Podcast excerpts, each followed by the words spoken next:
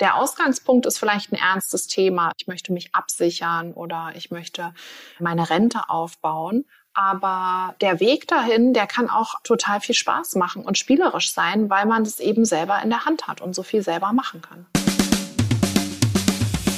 Freigeistern, der Podcast für Kinder- und Jugendliteratur. Mein Name ist Christine Knödler. Hier geht es um Kindheit und Kinderbücher, um Bilderbücher, Jugendbücher und um Bücher für alle. Ihr findet spannende Themen und Gespräche, es gibt Buchtipps und manchmal Verrisse. Und bei uns kommen die zu Wort, die schreiben, zeichnen, lesen. Abwechslungsreich, geistreich, begeisternd und das alle zwei Wochen mit den Freigeistern Gesprächen und mit Lesen und Lesen lassen. Hallo und herzlich willkommen zur 60. Folge von Freigeistern zum neuen Lesen und Lesen lassen. Das heißt, im Anschluss an das letzte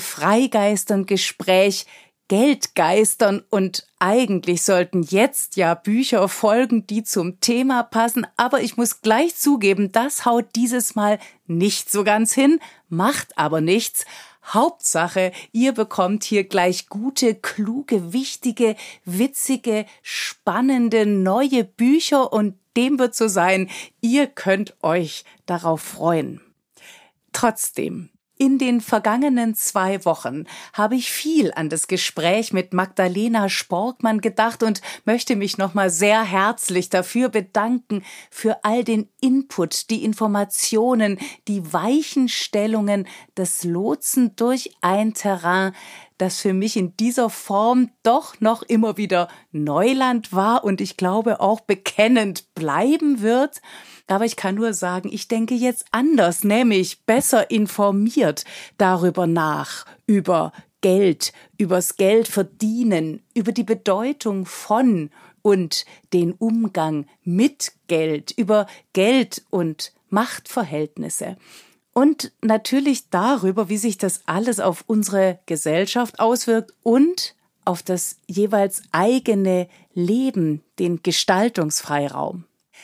Im Zuge all dessen habe ich auch nochmal an ein älteres Gespräch gedacht, nämlich an Freikämpfen mit dem Autor und Journalisten Christian Baron. Wir haben im Januar 2022 schon vor über einem Jahr über Armut gesprochen. Christian Baron, der selbst aus prekären Verhältnissen kommt, hat davon erzählt, wie es ist, als Kind in einem so reichen Land wie Deutschland arm zu sein. Es ging in dem Zusammenhang um Bildungsungleichheit, Chancenlosigkeit, um soziale Ungerechtigkeit, um all die Ausgrenzungen und natürlich noch um viel mehr. Und da fiel dieser eine Satz, der mich seitdem sehr, sehr umtreibt. Christian Baron hat damals sinngemäß gesagt, dass das System aus oben und unten, aus reich und arm, dass die zunehmende gesellschaftliche Spaltung ja nicht Gott gegeben sei, sondern menschengemacht. Und dass alles, was Menschen gemacht haben, Menschen auch wieder ändern können. Ich finde, das ist ein Satz, der in so vielen Zusammenhängen so viel Hoffnung macht und ich finde, Beide Gespräche lassen sich sehr gut zusammenhören. Darum also zum Auftakt der 60. Folge von Freigeistern euch nochmal oder wieder oder überhaupt ans Herz gelegt. Und dann freue ich mich ganz besonders, ganz außerordentlich, dass am Ende dieses Lesen und Lesen lassen endlich wieder Wiebke Puls, Schauspielerin der Münchner Kammerspiele, vorlesen wird und zwar aus Weil von Martin Muser. Das habe ich euch ja im letzten Lesen und Lesen lassen vorgestellt. Also ich kann es kaum erwarten. Und damit wir da schneller hinkommen, geht's gleich mit meinen Buchbesprechungen für die 60. Freigeistern Folge Lesen und lesen lassen los. Das Bilderbuch, das ich euch heute vorstellen möchte, trägt einen eigentlich ganz unspektakulären Titel. Es heißt Bruno. Geschrieben hat Stefanie Taschinski, illustriert hat Carsten Teich. Erschienen ist es bei Dragonfly für Kinder ab vier Jahren. Und ich kann nur sagen, obwohl Bruno unspektakulär erstmal klingt, ist da so viel drin. Stefanie Taschinski, die für ihre fantastischen, witzigen, meist eher unbekümmerten und immer famos erzählten Kinderbücher wie Die kleine Dame, Funklerwald, Familie Flickenteppich oder Der geniale Herr Kreideweiß bekannt ist, hat sich ein Thema vorgenommen, das es in sich hat. Es wird auf der U4 der Rückseite des Buches angekündigt. Da steht Schutz vor Missbrauch für Kinder ab vier Jahren. Für dieses Thema hat sie einen eigenen, ungemein eindringlichen Ton entwickelt. Sie erzählt in knappen Sätzen ganz nah dran an der Wirklichkeit von Brunos Alltag. Der wird aus den Fugen geraten und Bruno wird gerettet werden. Und weil Stefanie Taschinski das so schnörkellos, so ruhig und unaufgeregt erzählt, weil sie so aus dem Leben gegriffen erzählt, fällt umso mehr auf, wenn etwas aus dem Rahmen fällt. Folgerichtig wählt sie für die Szenen der übergriffigen Annäherung, der Übergriffe des Missbrauchs eigene Sprachbilder.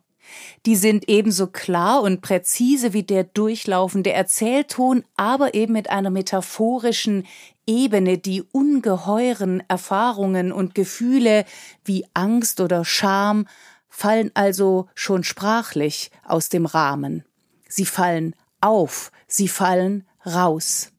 Und allein damit ist schon sehr viel gesagt, zum Beispiel, dass da von außen etwas geschieht, etwas Unbegreifliches, etwas, das nicht unmittelbar zu verstehen ist, das gar nicht zu verstehen ist. Ich möchte mal ein Beispiel geben.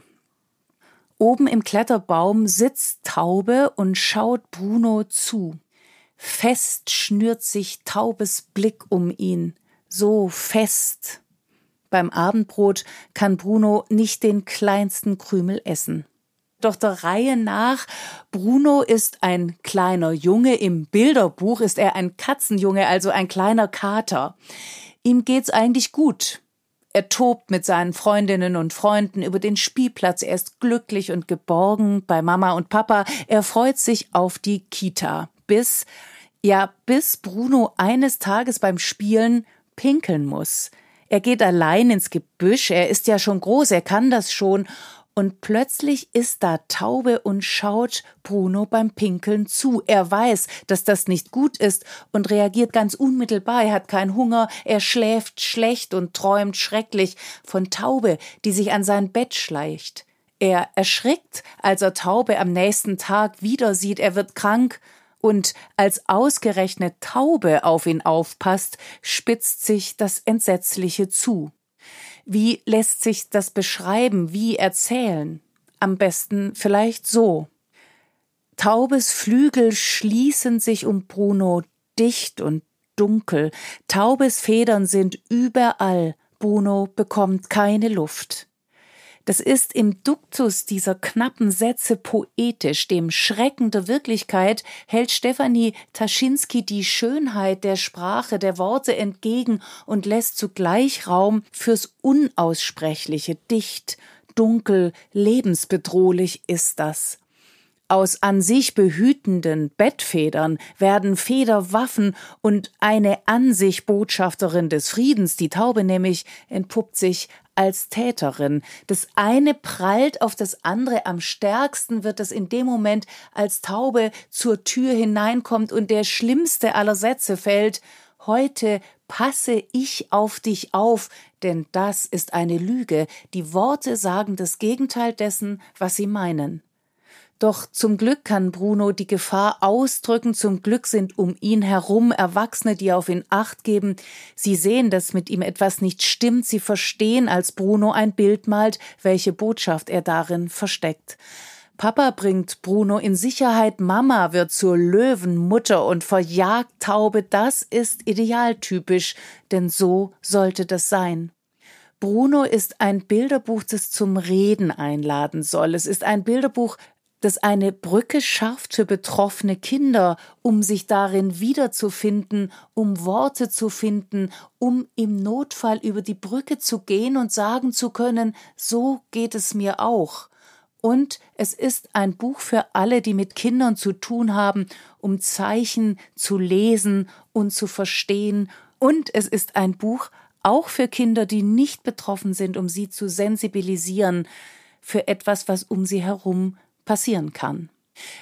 Das klingt jetzt nach sehr viel Botschaft und nach sehr viel Anliegen und ja, das steckt in dem Buch auch drin, aber das Besondere ist, dass es für das, was es erzählen will und was es vielleicht erzählen muss, die Mittel des Mediums Bilderbuch voll ausschöpft und die Botschaft kunstvoll umsetzt, und zwar in Worten und in Bildern. Spätestens hier kommt der Berliner Illustrator Carsten Teich ins Spiel. Wie er die Worte aufgreift und Sprache in Bilder übersetzt, wie er ausmalt, wie er weitermalt, was Stefanie Taschinski so überaus gekonnt und feinfühlig erzählt, das ist enorm. Seine Zeichnungen sind wie visuelle Anker. Das fängt an mit der Wahl der Figuren. Es sind ja alles Tiere. Das heißt, Kinder können sich einlassen, soweit es eben geht, soweit sie wollen, weil da immer genügend Distanz bleibt. Denn es geht ja nicht um ein Kind. Wie mich kann ein Kind sich denken und damit auf Abstand gehen oder sich annähern. Die Kunst der Illustration geht weiter mit der Wahl der Farben, der Farbverläufe und deren Wirkung, mit dem bewussten klugen Umgang mit Licht und Schatten, mit Größenverhältnissen, mit dem Wechsel aus gerahmten und ungerahmten Bildern, von Details und totaler bis hin zu den Blickwechseln. Denn Augen, Augenblicke, Blicke werden zu einem Motiv, zu einem eigenen Zugang. Damit macht Carsten Teich haltbar und aushaltbar, was erzählt werden muss. Seine Illustrationen sind eine erste mögliche Antwort auf die vielen Fragen, die das Thema aufwirft. Hell ist die heile Welt. Alle sind da, alle sind froh, aber schon auf der ersten überbordenden Spielplatz-Doppelseite ragen rechts ausgestreckte Arme ins Bild.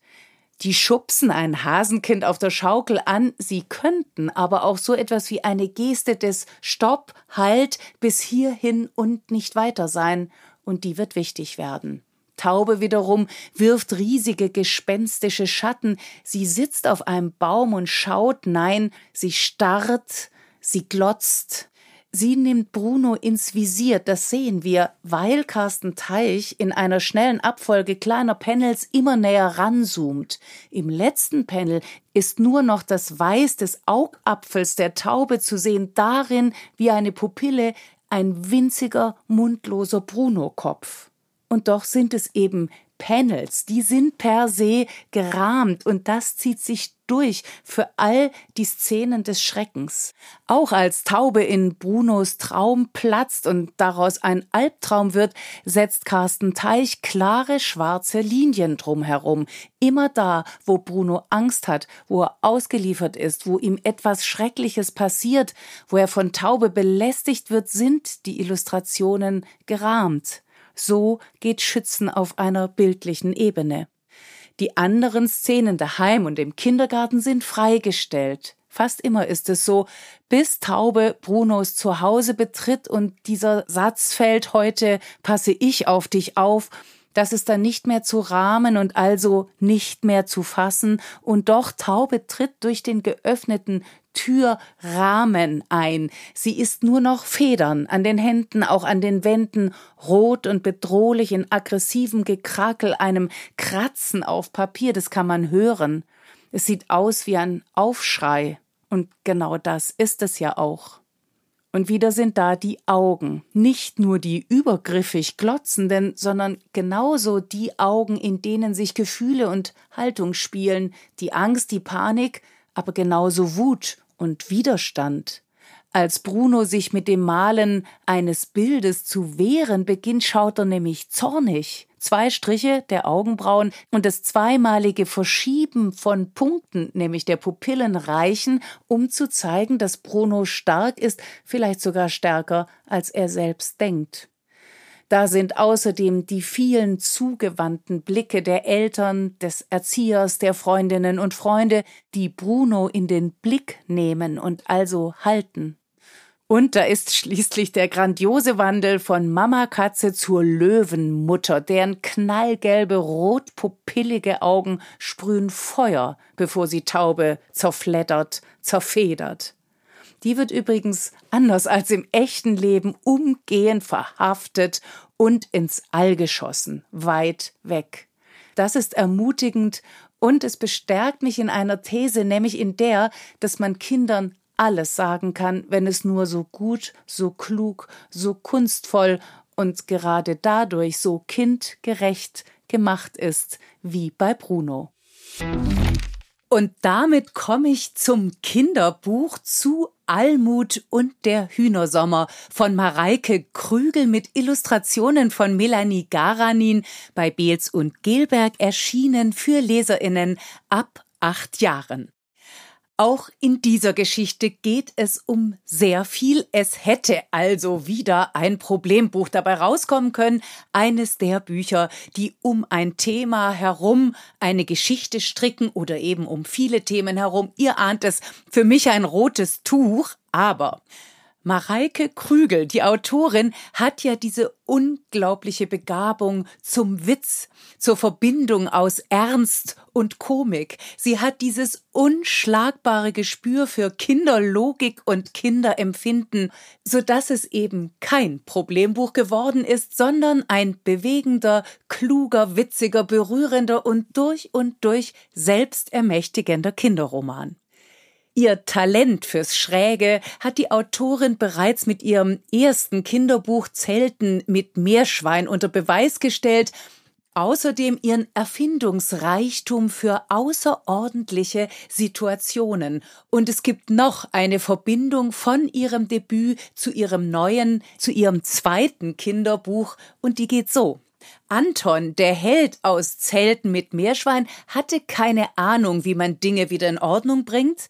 Die Heldin des neuen Romans Almut unter Hühnersommer hat sich genau das zur Aufgabe gemacht, Dinge in Ordnung zu bringen. Wenn sie groß ist, will sie Retterin werden und zum Beispiel als furchtlose Feuerwehrfrau in die Geschichte eingehen. Also übt sie schon mal und rettet alles und alle, die nicht bei drei auf den Bäumen sind. Warum das so ist, warum Almut so ist, wie sie ist, hat natürlich einen Grund. Den erfahren wir aber erst sehr spät im Buch und das ist ein weiterer literarischer Kunstgriff von Mareike Krügel. Zunächst fängt alles ganz harmlos an.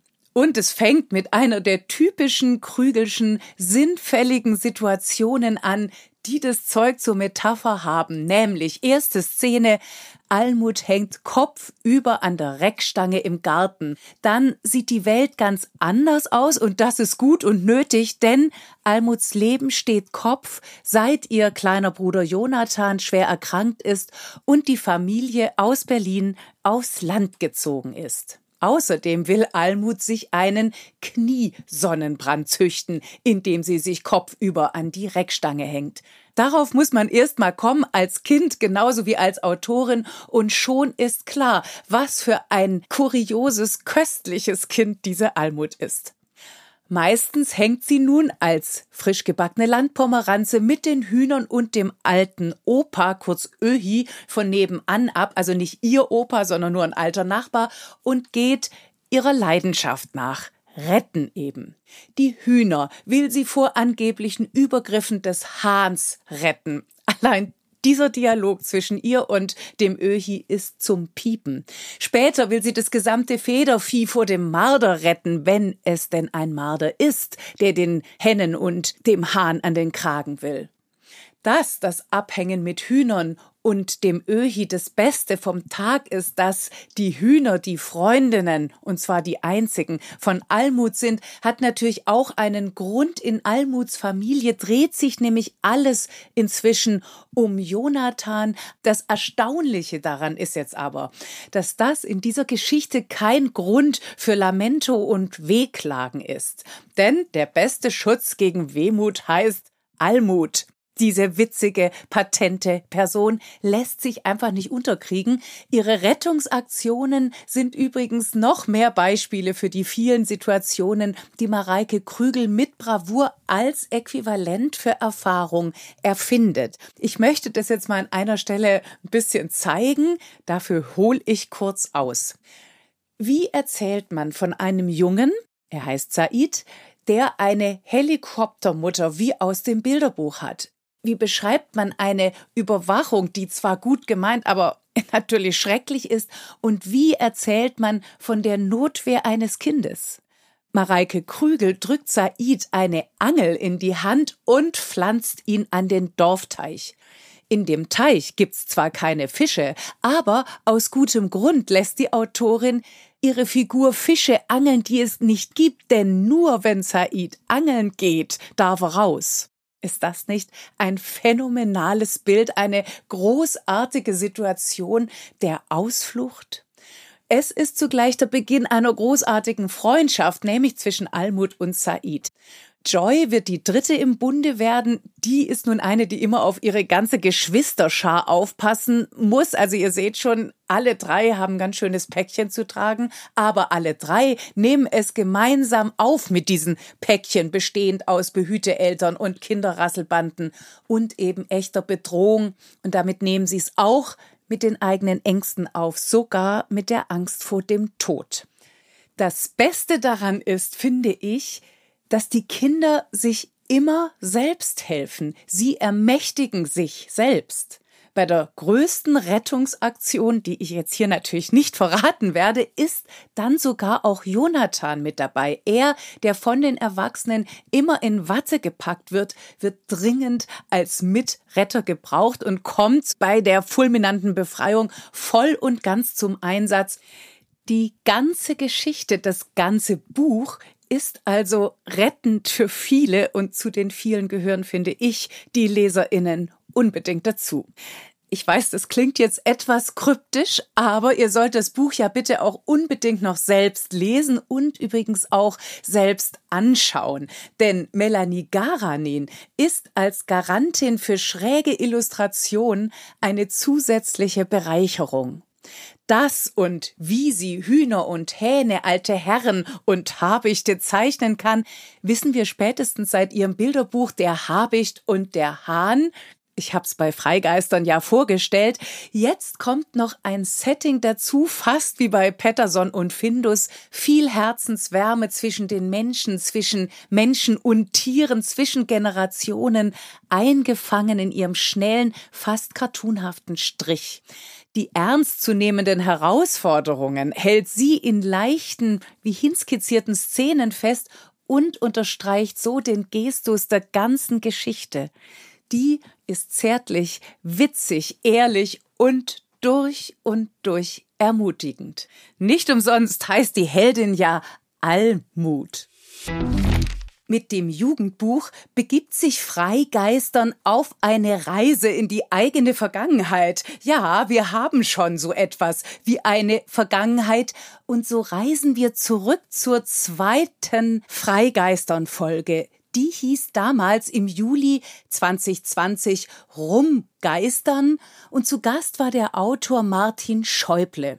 Wir sprachen über seinen gerade erschienenen Roman Sein Reich, in dem er Einblick gibt in die Szene der Reichsbürger und sich mit Verschwörungstheorien und rechtem Gedankengut auseinandersetzt. Was in sein Reich passiert, könnte sich so direkt vor unserer Haustür abspielen. Das ist in dem Roman, um den es heute geht, anders. Godland, bei Fischer KJB erschienen für Leserinnen ab zwölf Jahren, spielt in einer Welt von morgen, die allerdings ziemlich verdammt nah dran ist an unserer Welt. Gotland ist Climate Fiction. Es ist Science Fiction. Die Geschichte spielt nach dem Klimakollaps, nach den Klimakriegen. Von der Welt, wie sie mal war, ist nach den ganzen Umweltkatastrophen so gut wie nichts mehr übrig geblieben. Die Ressourcen des Planeten sind aufgebraucht. Als Lösung in Anführungszeichen winkt Gotland eine Art Riesenserver, in den man sich uploaden kann. Der Glaube an höhere Mächte, an Übersinnliches, an so etwas wie Gott wurde also längst vom Glauben an die Technik abgelöst. Sogar das Paradies ist virtuell und man muss stinkreich sein, um sich überhaupt vor dem eigenen Tod in Godland hochladen lassen zu können, um dort ein ewiges Leben gestaltet nach den eigenen Wünschen und Sehnsüchten und fernab jeder Gefährdung der Wirklichkeit leben zu können. Dieses System funktioniert so, solange ein paar Hände voll echter Menschen wie Yolanda, die die Geschichte übrigens erzählt, wie ihre Freundin Silver, ihr Freund Tien, ihr Vater weit draußen im Pazifik auf der Serverinsel die Superrechner am Laufen halten.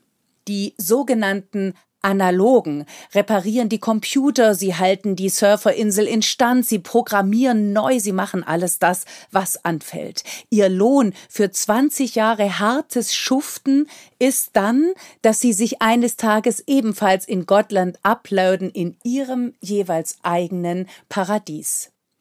Bis dahin müssen sie vor allem eines, nämlich funktionieren und damit das Funktionieren funktioniert, wacht Godmother über einen reibungslosen Ablauf.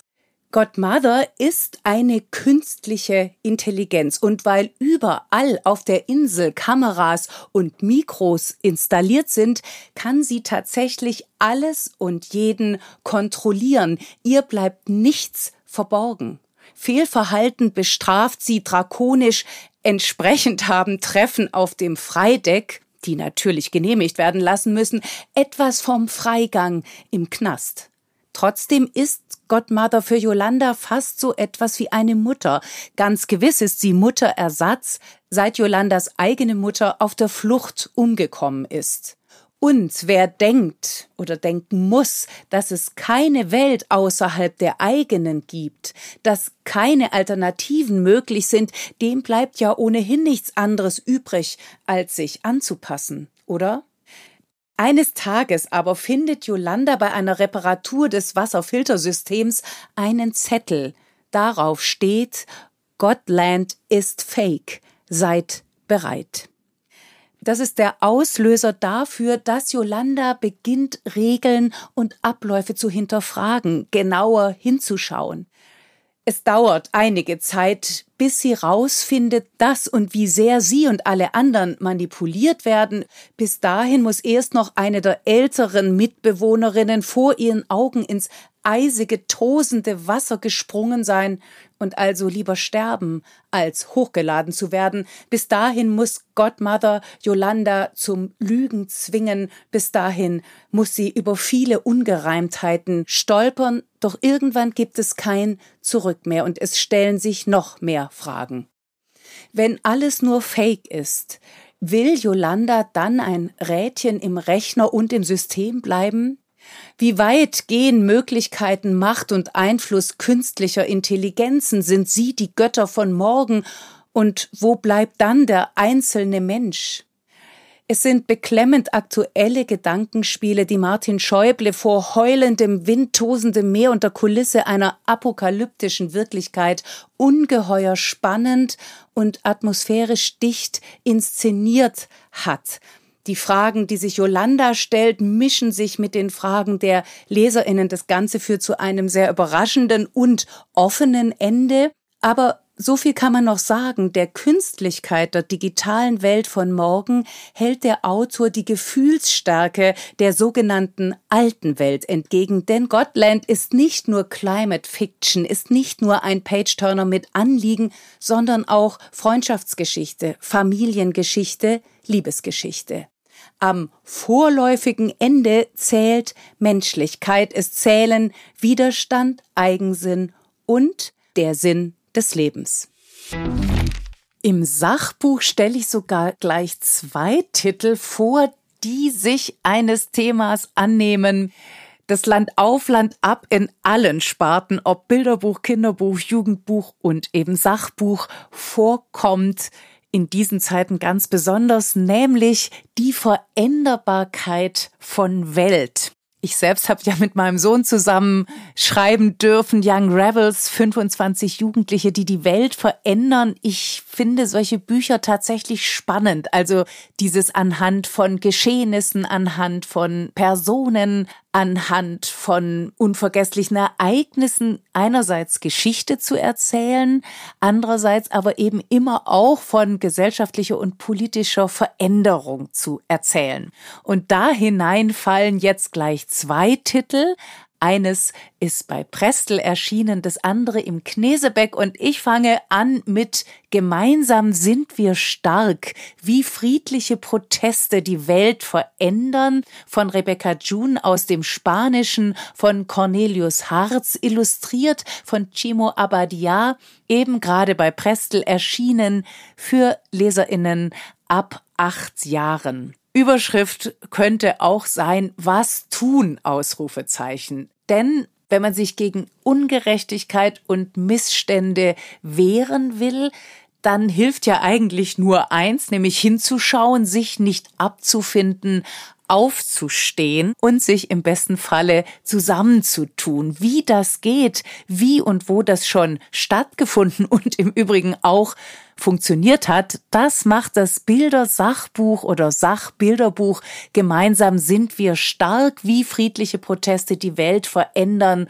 vor. Es erinnert nämlich an solche Proteste, an Demonstrationen, die die Welt verändert haben.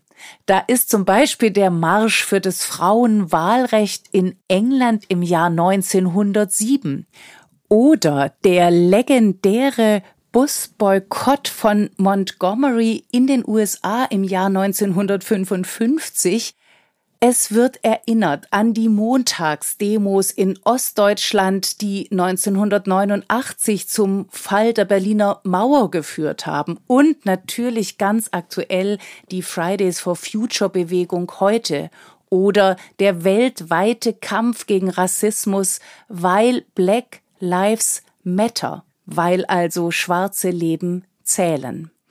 Menschen wehren sich, Menschen leisten Widerstand, Menschen gehen für ihre Ideale, für ihre Träume, für ihre Wünsche, für das, was verändert werden muss, auf die Straße. Manchmal klettern sie auf Bäume, um einen Wald zu retten. Das war zum Beispiel in Neuseeland so und all das ermutigt natürlich sehr diese Proteste hat es gegeben. Das Buch suggeriert natürlich auch, es wird sie weiterhin geben und es hat eine ganz eindeutige Botschaft. Jeder von uns kann etwas verändern und besonders dann, wenn wir uns zusammenschließen, denn gemeinsam sind wir stark.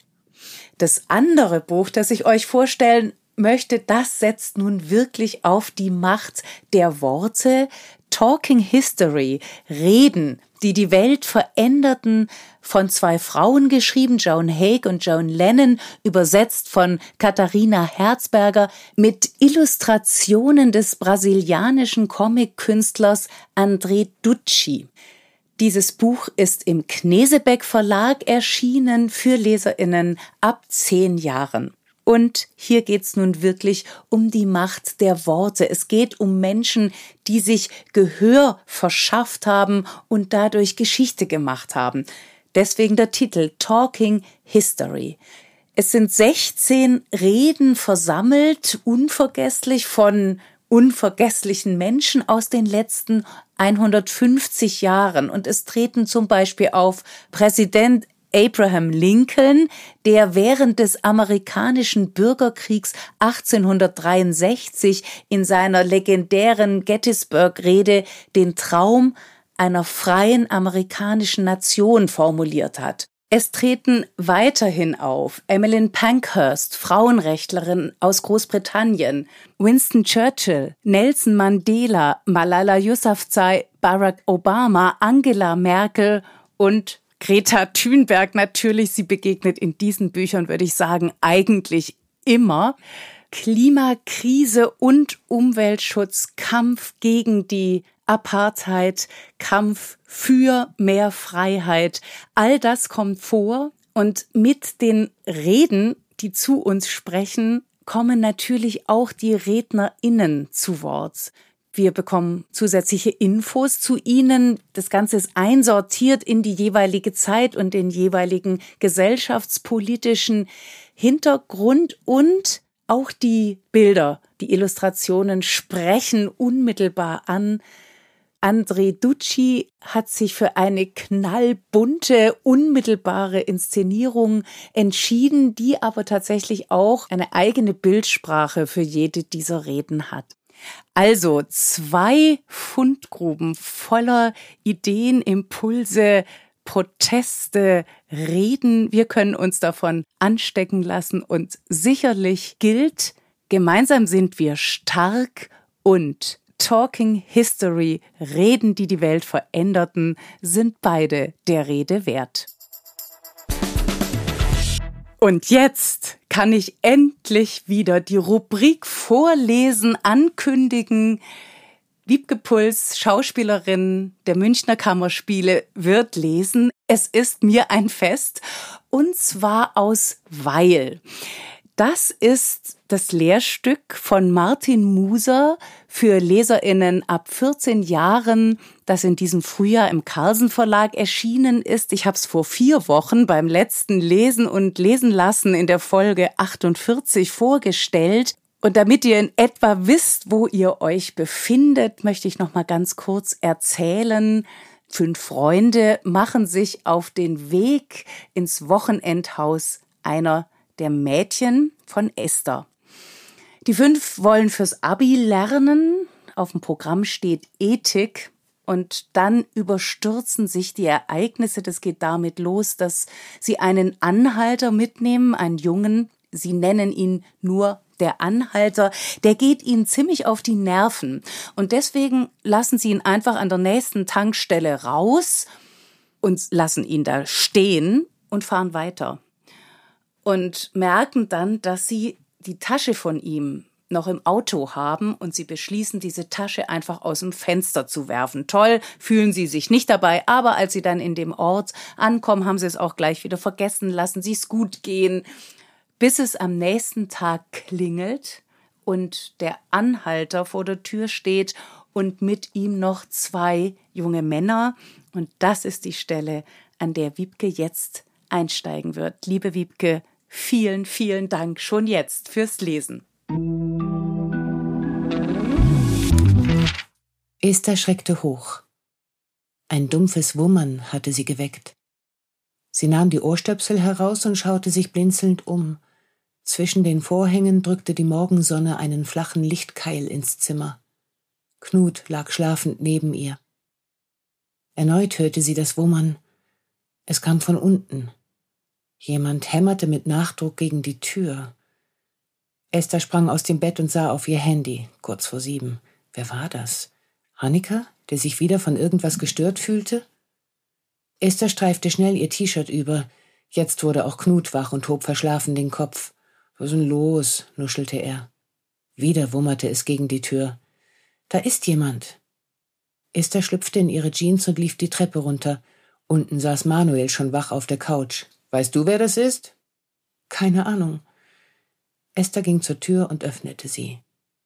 Überrascht blieb sie stehen. Vor der Tür stand der Anhalter. Hallo? Die junge Böhme, das Miststück. Kaum war sie da, ging es schon wieder los. Günther Hanniker trat hinter den Zaun und schaute grimmig zum Nachbarhaus rüber. In der Nacht hatte er wieder einen Migräneschub gehabt. Trotz Schmerzmittel hatte er wach gelegen und war erst am frühen Morgen eingeschlafen, bis der Lärm ihn weckte. Hanneke hasste allen von Menschen gemachten Lärm.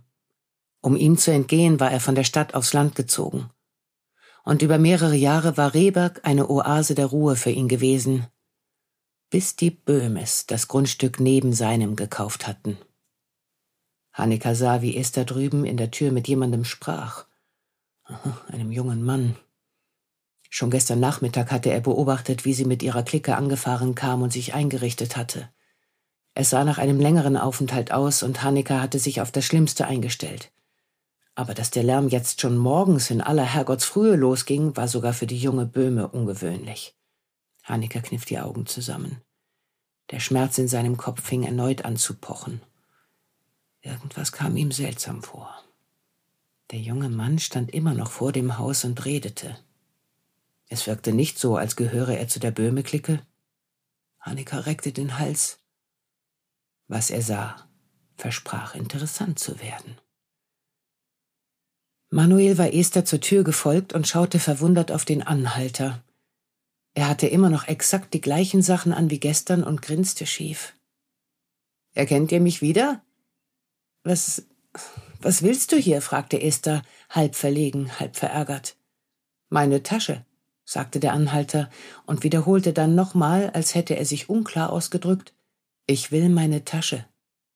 Esther warf einen schnellen Blick zu Manuel. Die haben wir nicht. Aber sie war im Bus, sagte der Anhalter. Manuel fragte sich, woher der Anhalter ihre Adresse hatte. War er etwa die ganze Nacht gelaufen oder mit jemand anderem getrennt? Esther wurde die Sache zunehmend peinlich. Ja, sprang Manuel ihr bei, aber da ist sie nicht mehr. Wo ist sie dann? Der Anhalter ließ nicht locker. Hinter Esther und Manuel tauchte nun auch Knut auf. Ey, sagte er, du hast doch gehört, wir haben deine Tasche nicht. Aber ich brauche sie, sagte der Anhalter. Sie gehört mir. Knut trat neben Esther und ging selbst auf Angriff. Weißt du eigentlich, wie viel Uhr es ist? Du kannst uns hier nicht einfach so überfallen. Doch, das können wir. Als hätten sie auf das Stichwort gewartet, traten wie aus dem Nichts zwei Männer von links und rechts neben den Anhalter. Sie mussten schon die ganze Zeit im Schatten der Hauswand neben der Tür gewartet haben. Wo ist die Tasche? sagte der eine und baute sich drohend vor Esther und Knut auf. Fehler, Fehler, Fehler, rief Liam hinter ihm, wie jemand, der sich über eine gelungene Überraschung freut. Hey, was soll das? Esthers Stimme klang schrill. Manuel wusste nicht, was er tun oder sagen sollte. Der Mann stand dicht vor ihnen. Er war Mitte zwanzig, höchstens, hager. Sein Mund hatte etwas Spöttisches. Die Augen waren wie Kieselsteine. Genug jetzt, sagte er. Mein Bruder will seine Tasche zurück. Also? Manuel versuchte zu beschwichtigen. Ganz ruhig, wir haben's doch schon gesagt, wir haben die Tasche nicht mehr. Sie haben die Tasche nicht mehr, echote der andere Mann. Er war groß und massig. Der Babyspeck in seinem Gesicht gab ihm etwas Rosiges. Er schaute zu dem Hageren und zog die Augenbrauen hoch. Warum denn nicht? Ja, genau, warum nicht?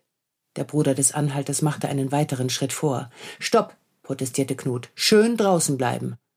Er versuchte, die Tür zuzudrücken, aber der Rosige hielt dagegen und stellte seinen Fuß dazwischen. Er trug Zehenschuhe und der Fuß sah aus wie der eines riesigen Frosches.